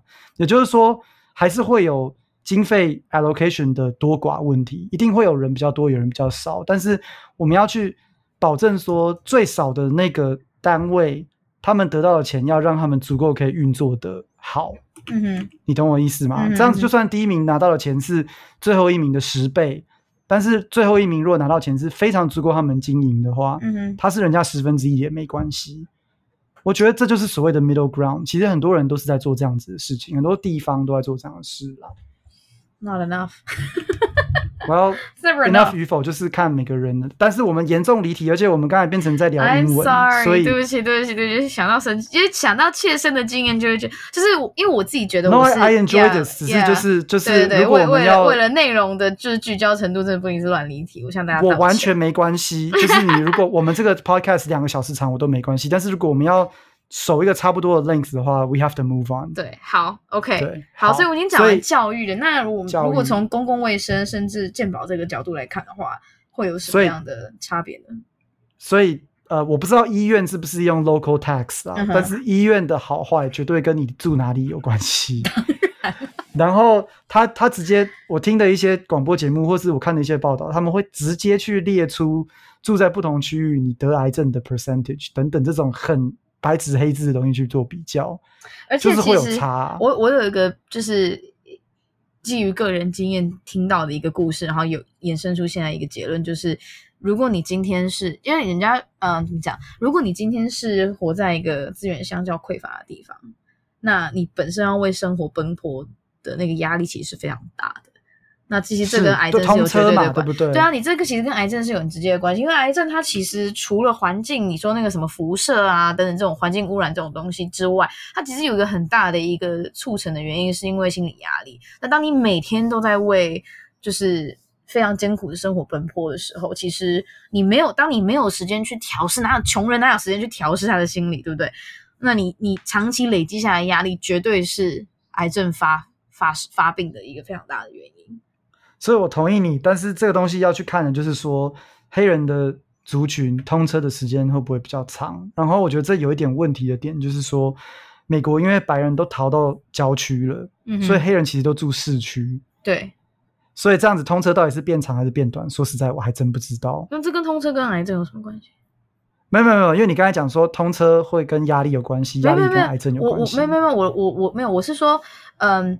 你如果、哦、你说 generally 就是 generally，如果你的，如果你就 generally，如果你要为生活奔波，这个奔波不管是你要一次兼很多个 jobs，很多个工作，你才有办法付得出基本就是才能够付得出基本的生活开销。Right, right, right, right. 整体上面，你不是在讲通勤啦，你是说其他的东西就对？对，就是你整体上面，你为了要生存，你必须要付出的劳力跟心力远大于就是资源相较非常充足的人。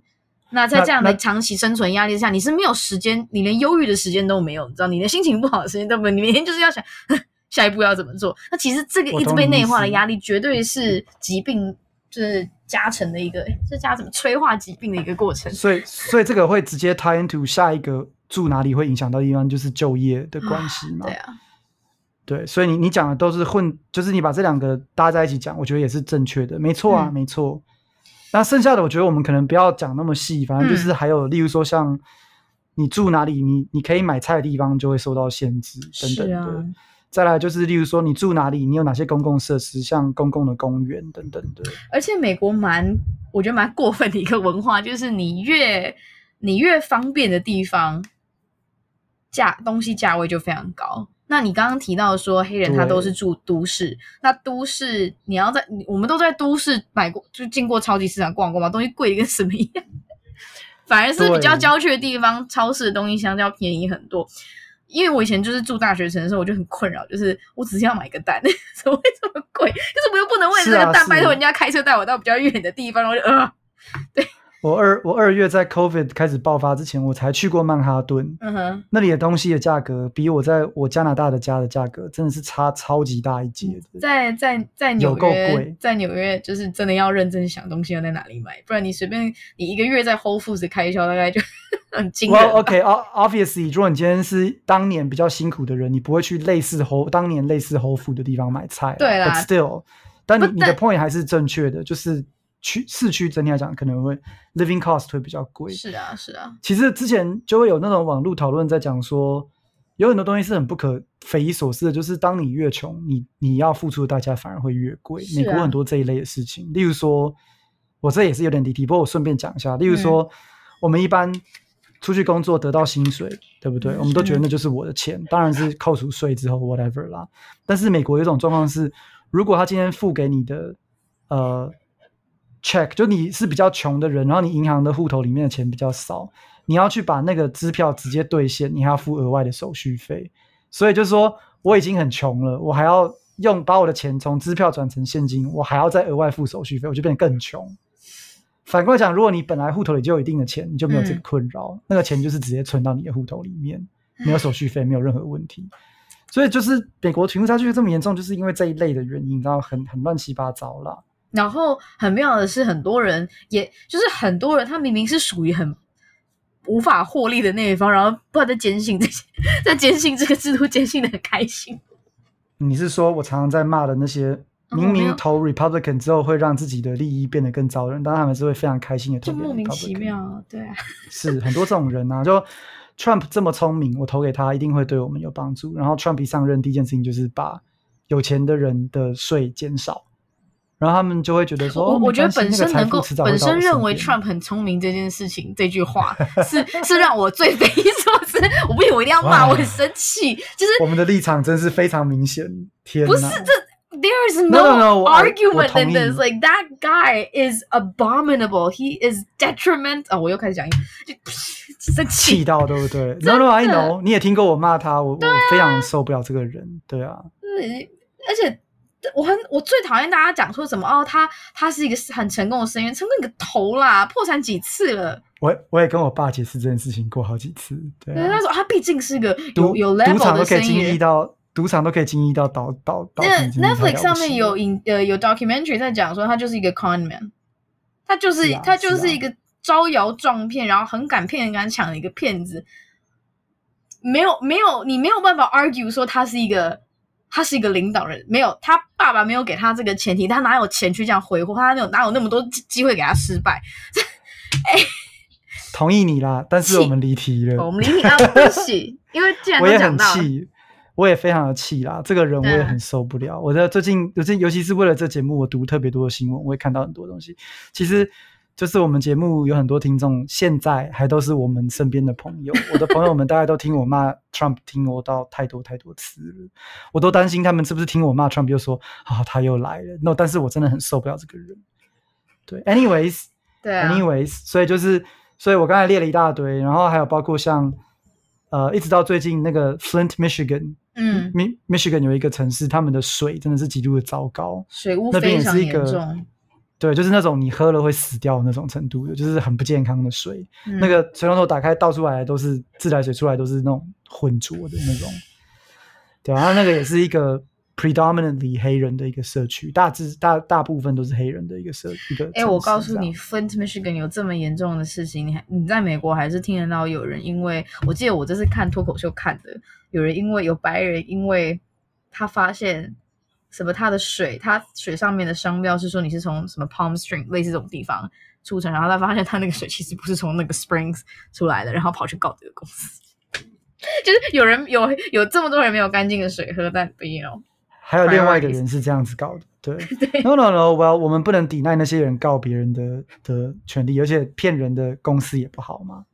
但对啊，就是一个国家，哎呀，一个国家两个样，这是我绝对同意的啦，不然就不会这么多人上街抗议。是的，没错。对，其实我这一集是想要避免掉 BOM 的 context 在讲，因为这东西都是 BOM 的，嗯，前戏都是 BOM 的这个，呃，对啊，反正就是为什么会有 BOM，就是因为都是因为这些东西长期下来累积。累积下这么多不公不义，然后你要你要人家不生气，真的很困难。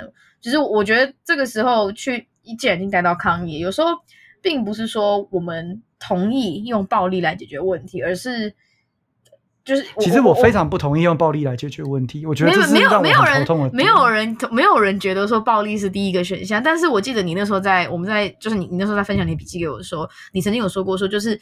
但是你在这个社会，就算你好，你你好好做一个安分守己的公民，你你仍然还是受到极度剥削。你不是只是被剥削，你是受到极度剥削的那一方。我觉得那个时候那样，这里我要解释一下，Sorry，就是很多人，嗯、尤其是第一代移民，像例如说从台湾过去，我们家就是这样子的人嘛。我小时候是在洛杉矶长大的，嗯、我就在九二年的洛杉矶暴动的情境下长大的，嗯、然后连我的爸爸都会觉得说。我们这么辛苦都撑过来，为什么黑人不行？I'll tell you why，因为黑人就是买不到房子，黑人有钱还买不到房子。对，有钱都买不到房子。I'll tell you why，因为买不到房子之后，你就找不到好的学区。你找不到好学区，你就没有好的就业机会。你没有好的就业机会，加上你身边的同才都在贩毒，才可以过活。你就会跟着贩毒。其实那个时候，因为美国非常需要工程师，然后亚洲人本身过去的时候，其实是带着非常高的学历跟技术过去。那那时候，美国为了要应该讲就是图利亚洲人这方面的呃的能力的才华，那就一些很基础的职位，你知道，其实其实是我我们其实也被被被不公平但，但是那些基础职位那些职位其实都是直接。就直直接都是让亚洲人来做，也就是说，很多那种最基层的那些工作，就算黑人有办法驾驭，他们也被排除在外。讲到讲到这个，我们又一直在讲 Michelle Obama，但 Michelle Obama 书里面也有提到这个，就是他有很多的家家人是明明就 qualified 有资格做那工作，可是因为 seniority 或是因为种族关系，都会优先给一些白人或是一些什么，所以就。Right，就是像你讲的这种状况。对啊，那其其实很多 opportunity 都讲讲这种事情，也不是说亚洲人都没有受到歧视。我呃，我一我一呃，我记我最近看了一部电影，然后它其实是浪漫喜剧，不过它里面有一个 narrative 一一个叙事的一个架构，就在讲说，里面女主角的爸爸，他明明在中国念的是工程的博士，但是他到美国之后，他就只能在车站当一个站长，因为这什么电影？因为他是亚洲人啊。然后看一下那粉丝之后再跟你说。啊！你这样子节目的听众不知道是哪一部啊？那你让我看一下，我让我看一下。但但你你边去查，然后我边来讲最后一小段好了。既然这样，但是我不会花太多时间啦。OK，好。所以就是地区社区，我们刚才讲了很多差别。最最后要讲了，我可以顺便 segue 到下一个主题，就是你住的地方不好，你的治安当然也不好嘛。然后你穷，你治安也会比较差。嗯、那讲到治安。讲到刚才斯妮讲说就业压力大等等的，其实黑人家庭里面有一个普遍的状况，就是很多黑人的爸爸不在他们的核心家庭里面，嗯，也就是说都是很多单亲妈妈在带一家小孩，那会缺这些爸爸的理由很多，那我只针对其中一个小小的部分讲，就是我不知道大家知不知道美国的呃坐监牢的人口比例是全世界数一数二高的，他们非常可怕。我记得有一个很可怕的数据，说好像什么美国人口占全世界十五趴，但是但是美国坐牢的人却占全世界的二十四趴之类的。哇哦就是就是 I I don't remember the exact number, something like that。那嗯，其中一个原因就是从一九七零年代这个 Nixon 开始所谓的 War on Drugs，、嗯、就是对、嗯、对毒品宣战，向毒品宣战。嗯，那这个这个 term 呃，反正就是。在他的任内，七零年代做了一大堆事情，所以就是在这个期间，他们把大麻从变成呃完全非法的，就是连医疗都不能使用。嗯，所以大家可能会觉得大麻好像一直以来都是不好的东西，但其实是从七零一九七零年开始的。嗯哼，那一九七零年那个时候，大麻被 schedule 到哪里？到现在都还没有 deschedule，都还在 schedule one。schedule one 就是最糟糕的毒品，连骨科碱都不是 schedule one，古柯碱是 schedule two。哇哦！所以 Schedule One 是什么？是 Heroin 等级的，你要跟海洛因差不多同等。这是仅，这是就是说，如果那周是合法化就没有这个问题，但是只要是非法化，基本上都是属于 Schedule One。Yes, I think so. 所以 I'm not one hundred percent sure, but generally 是这样子的意思。好了，他们为什么要对大麻这么的不成比例的这样子去打它？就是嗯，Nixon 底下的 Domestic Policy Chief，他的一个一个政务官嘛，嗯，叫做 Ehrlichman。Ehrlichman 九零年代的时候，在媒体采访的时候，他在因为九零年代已经很久以后嘛，他是七零年代的时候帮 Nixon 工作的。嗯，他过了二十年，他就出来讲说，其实。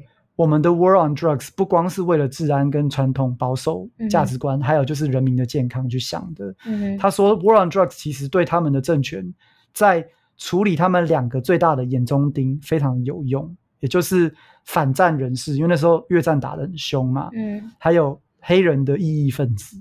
嗯哼，因为六零年代末七零年代初那时候正好是就是这个民权运动最热的时候。那我要怎么样子透过 War on Drugs 去打击这两个族群呢？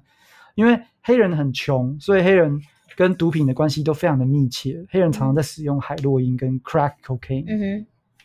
那相对来讲，就是嗯，我不知道大家有没有一个画面，就是那些反战的嬉皮很常在抽麻。对对对，这是一个所以他就起的一个刻板印象嘛，对不对？Exactly，所以他就专门针对大麻还有海洛因去不成比例的去打击这两个族群。然后我只要能够在表面上面讲说，我是为了。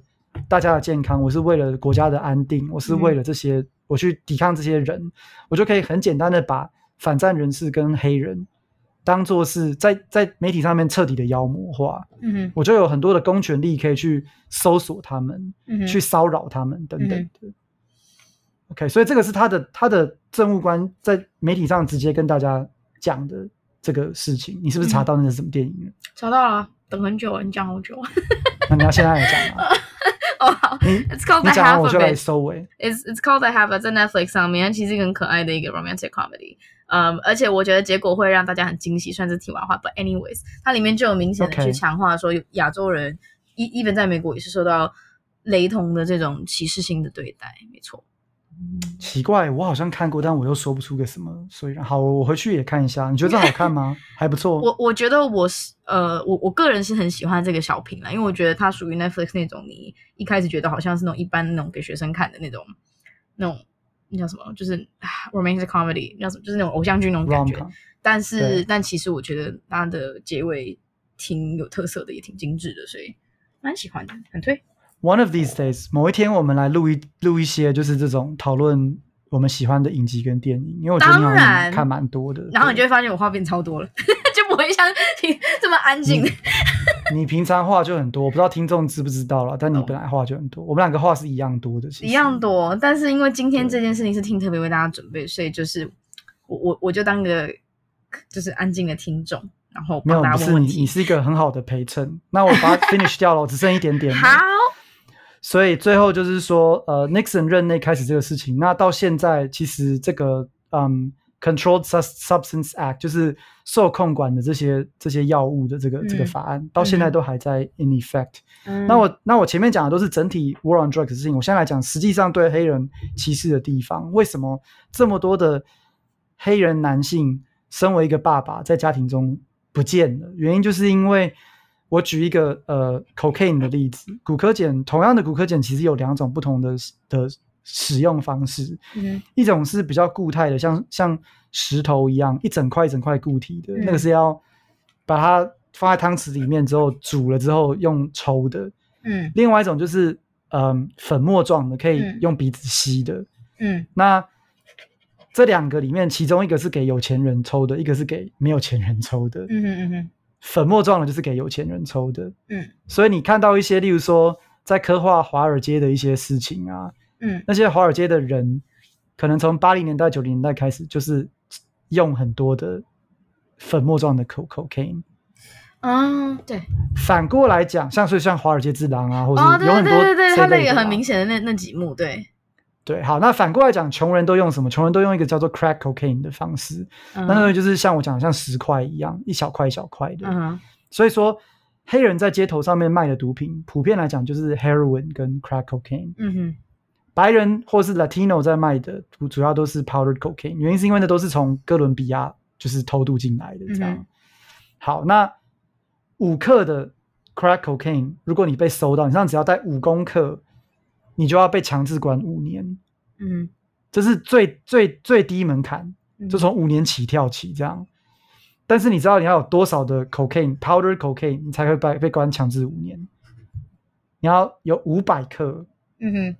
这两个差了一百倍，发现很针对性很高，就是对，也就是说，黑人被抓，你只要带一点点，我就要关你五年；但是白人今天被抓，你要带很多，我才会关你五年。我我印象中，他有一个很后面才出现的一个叙事，就是说，呃，因为我我记，因为近期不是有一个 documentary 很红嘛，十三什么的，叫对 thirteen，对，它里面就有讲说，其实这些都是因为那时候大量的就盖了很多监狱，然后监狱如果里面没有人。就没有办法继续得到就是金援，那在这样的情况下，Reagan, 他们就是要对他们就是要找一大堆。这个是 Reagan era 做的事情。对，Reagan 是什么党的人？共和党。唉，Clinton。Clinton 在 Reagan 之后来，Clinton 其实也很糟糕。对啊，他后他虽然他是民主党，但这部分他真的也蛮糟糕的。对，这个这个可以再讲一另外一整集。不过其他九零年代就是一个很保守主义的年代。对啊，但这个大家去看一下那个那个纪录片，其实也就可以了。但主要来讲说，因为那个时候基本上，如果监狱它监狱同时被私有化，然后就算他没有被私有化，他其实只要人数不够，就没有办法继续接受金援。也就是说，他们要找非常多的理由把里面装满。那什么理由？就针对人嘛，对。对，就就就我讲我讲讲这个给很多台湾人听，他们听到都觉得匪夷所思。我都会问说：你们知道美国的监狱很多都是私人在经营的吗？而且我还听说他们，我女朋友听到都吓一跳、欸，哎，对啊。而且而且不是听说，我直接看那个纪录片，它里面就说那个私有化的程度恶心到，就是他们跟电商电商公司合作，因为监狱的人需要用去会需要用到电话嘛。对，然后他们的那个电话费收的是比外面一般人还要高，什么意思？又来了，又是一个又是这样子的 case，对不对？什么意思？当你非常需要这个 capitalism，就是告诉你，当你很需要这个 product 的时候，或是这个 service 的时候，我就可以 charge 你更多的钱。是啊，我也不管你是不是更可怜，或者干嘛，反正我赚到更多了，爽。没错，而且他他真的剥削的人，就同时同时被关进去进去的人都是呃以黑人居多。然后在这个制度下继续被剥削的人，一样也是黑人居多，真的是听非常可恶。那我们上一集是在讲 systemic racism 的 disenfranchisement 嘛？我再提醒大家一次，这是什么意思？意思就是说不让你投票。那我们刚才都讲很多奥博，对不对？嗯，对。其中有一个我不知道大家记不记得，就是有前科的人不能投票。是的。哎呀，太好了！我们把这么多坏的黑人都关起来，这样子他们来扰乱投票的几率就更低了。顺便就是一直一一直等于说完全避免他们有任何政治参与。对啦，但当然就会有那种人说你安分守己就不会有这些问题啦。呃，呃我觉得就 criminal justice 部分我多少可以理解啦，但是当然这些都是很 systemic 的问题。对啊，因为基本上他们里面甚至有他可能误判，或者是说。他根他根本在整个犯罪的过程里面是一个非常.怎么讲？他几乎是没什么参与到这个犯罪过程，但是他受到了惩罚，却是以 life sentence 这种东西为主。然后同样严重的事情，如果是换一个白人做的话，他能他能就是他呃依靠呃怎么说？You can get away。统计上来讲，OK，我们我我不敢讲个案，但是统计上来讲，嗯、的确这东西是有点 disproportionate，就是、啊、就是。这跟陪审团制度有关，跟司法正义制度有关，这真的太广了。这我觉得，我甚至觉得我不想要搞一集讲这个，因为我真的觉得，我觉得我 hold 我 hold 不起来，因为这东西真的好难讲。对啊，我我连今天这一集我都很担心，我讲的不够清楚跟不够正确。不过我们今天讲，所以但是但是 我们今天讲好久，但是 felony 就是重罪前科，felony disenfranchisement 是一个很严重的问题，没错。那。在走之前，我再讲一下这东西有多么的不合理哈，就是 crack cocaine 五克就关你五年，但是 powder cocaine 五百克才关你五年这件事情，你知道这东西多夸张吗？这东西连在 Trump 的任内，他一个他的检察总长，他的 Attorney General Jeff Sessions 前一个 Attorney General，我很讨厌这家伙，连这么讨厌的人，然后他有很多种族议题上面不正确的一些记录，嗯哼。他都带头说这个比例是不合理的，是啊，所以说在呃，我先讲前面的一个部分，就是二零一零年在奥巴马当总统的时候，他们就通过新的法案，嗯，把这个五五克跟五百克这一比一百的这个比例降低到一比十八，然后它降低的原因主要就是因为这很不公平啊。但是没有降到一比一的原因是有一些理由，例如说啊，crack cocaine 比较容易上瘾，或是 crack cocaine 的人比较坏等等这一类的。其实这也有点争议，但是反正从一比一百降到一比十八，就是已经好很多了，因为他们认知到说这东西对不同族裔的人的影响是大小眼的。黑人被打得特别痛。那二零一零年通过这个之后，二零一八年在 Trump 的任内，他的人马还通过一个新的法案说，说过去因为旧时代的法律被抓的人，我们也让他，呃，又来了，我不会不会这个成语，溯及既往。所以我 们也让这个被你弄到搞混。呃、啊，对，你继续。嗯，我也用这个一比十八的比例去重新面对他的这些人，嗯、所以他因为这个东西直接让大约两千六百多个人减刑。嗯哇，在 Trump 任内，哎，所以就知道这东西严重到连 Trump 底下的人都觉得这是不对的。Anyways, that's that's all I have for today. 我的 material 我想讲的就这么多，其实还有更多，但是就是这样讲。其实还有更多，但大家如果真的想听的话，其实可以就是。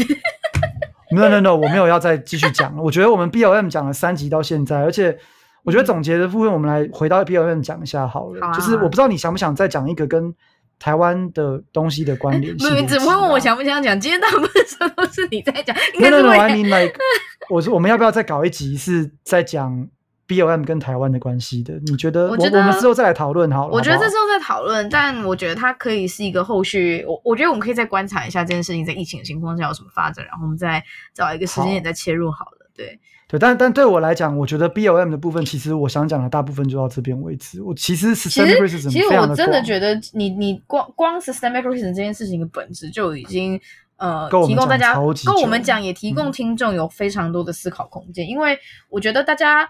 很难想象，不能讲很难想象。我觉得至少在我的同温层之内，当大部分的人都是的经济啊、生活条件相较稳定，我不要说很好，但是稳定，其实很难对于这种非常极端，而且我觉得几乎是趋近于变态 的系统性歧视，是很难有直接的连接。那这并不代表说台湾本身没有，只是说如果你能够从美国例子去接近，说原来歧视这个东西可以。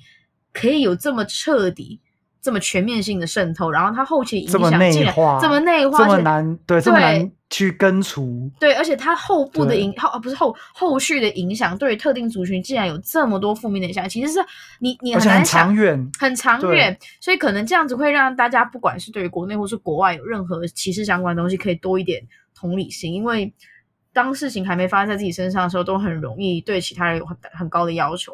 但是你知道吗？但是就就真的不容易，我真的觉得要在这样的系统性歧视下不生气，然后继续做好人，真的是非常不容易一件事情。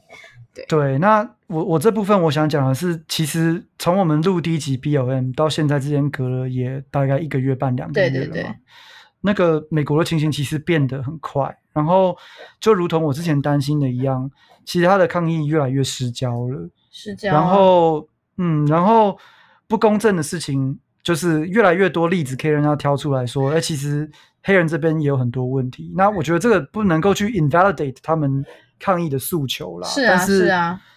但是就是会让我有点心痛，因为但他很少有地方可以像香港一样长期而且有系统性，然后非常有韧性的这样去抗议下去。但 even 香港他在抗议的时候，还是会有媒体刻意的去物化它中间的焦点。没有，我了解，而且尤其是考虑到你很难去控制。各种不同想法的人一起上街，啊啊啊、每个人都有很有纪律的去做一样的事情。嗯、不过说到香港这么有这么这么有素质的抗议，终究难逃国安法一个。哇，这个对啊，没有，因为他们这这是另外一集 他们的顶是那样子的政权嘛。我觉得美国有一点希望啊，所以，所以我这边。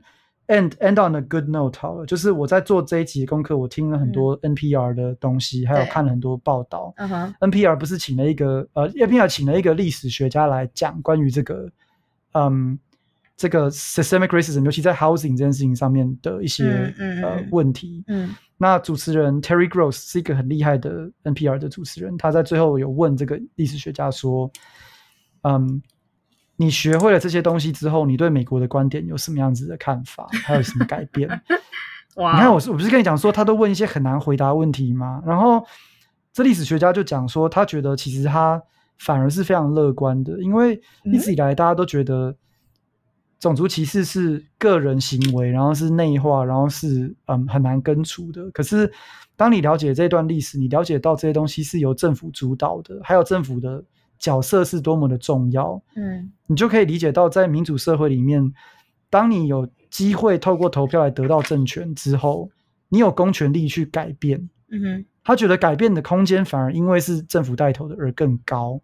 假如今天这东西百分之百都是民间的，那不管你怎么去用公共政策来塑造这个社会，你都没有办法去控制人民的思考。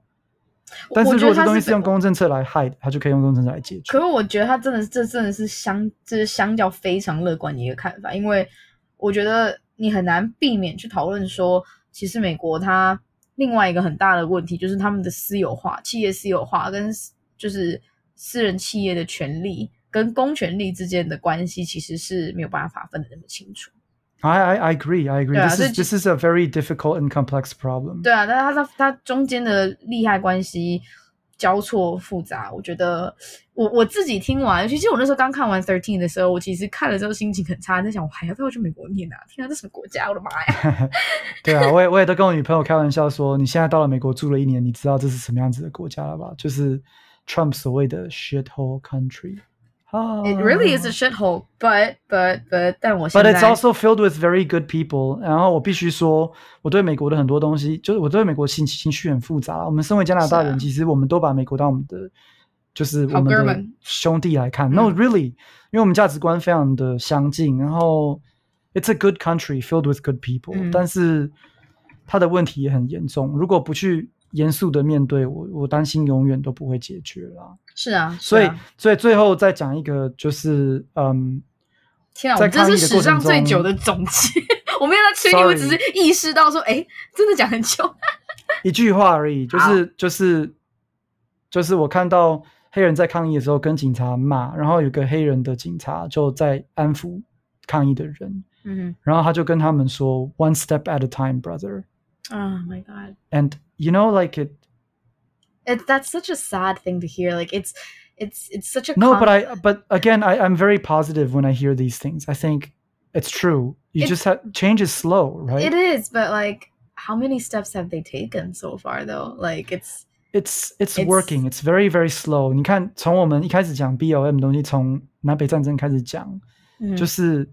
It just takes time, you know. Yeah. 台湾也何尝不是一样的问题？I think change is slow. Change is slow. 所以，我希望我们听众可以去想的事情，就是一个民主法治社会建立起来多么的辛苦，退步却是很快的。嗯，We just have to be slow and careful. 而且，而且这份民主真的不能轻易的，就是轻易的牺牲掉，因为它得来真的不易。没错，对，没错，没错。好，So that's where I want to end this. 好，Right. 今天非常谢谢听我们带来这么精彩的一集。那我们下一集。好像主题还没决定，是不是？Not really，没关系，有很多东西可以讲。但放心，我们就是对，反正我们两个兴趣非常广，所以一定有更多事情可以跟大家分享。我们也迫不及待跟各位听众分享。I want to move away from this depressing stuff for a bit，因为最近哦，最近我在看那个什么 When They See Us，在讲 Central Park Five 的。嗯，呃，如果听众们对种族歧视议题还不够腻，觉得还自己还哭得不够惨。可以去看这个叫做，而且其实网络上他们看见我们，对，其实网络上有非常多的小说跟资源，因为这一次 BLM 的事情，其实都网络上非常书很多书单可以参考。那希望大家在听我们 BLM 这几集，目前听了还算还算满意。对，然后谢谢大家。对，听我们这么对啰嗦啰嗦很冗长，但是就是希望大家对这件事情有更深入的一一份了解。OK，All right，那我们就下次再见喽。好，拜拜，拜拜。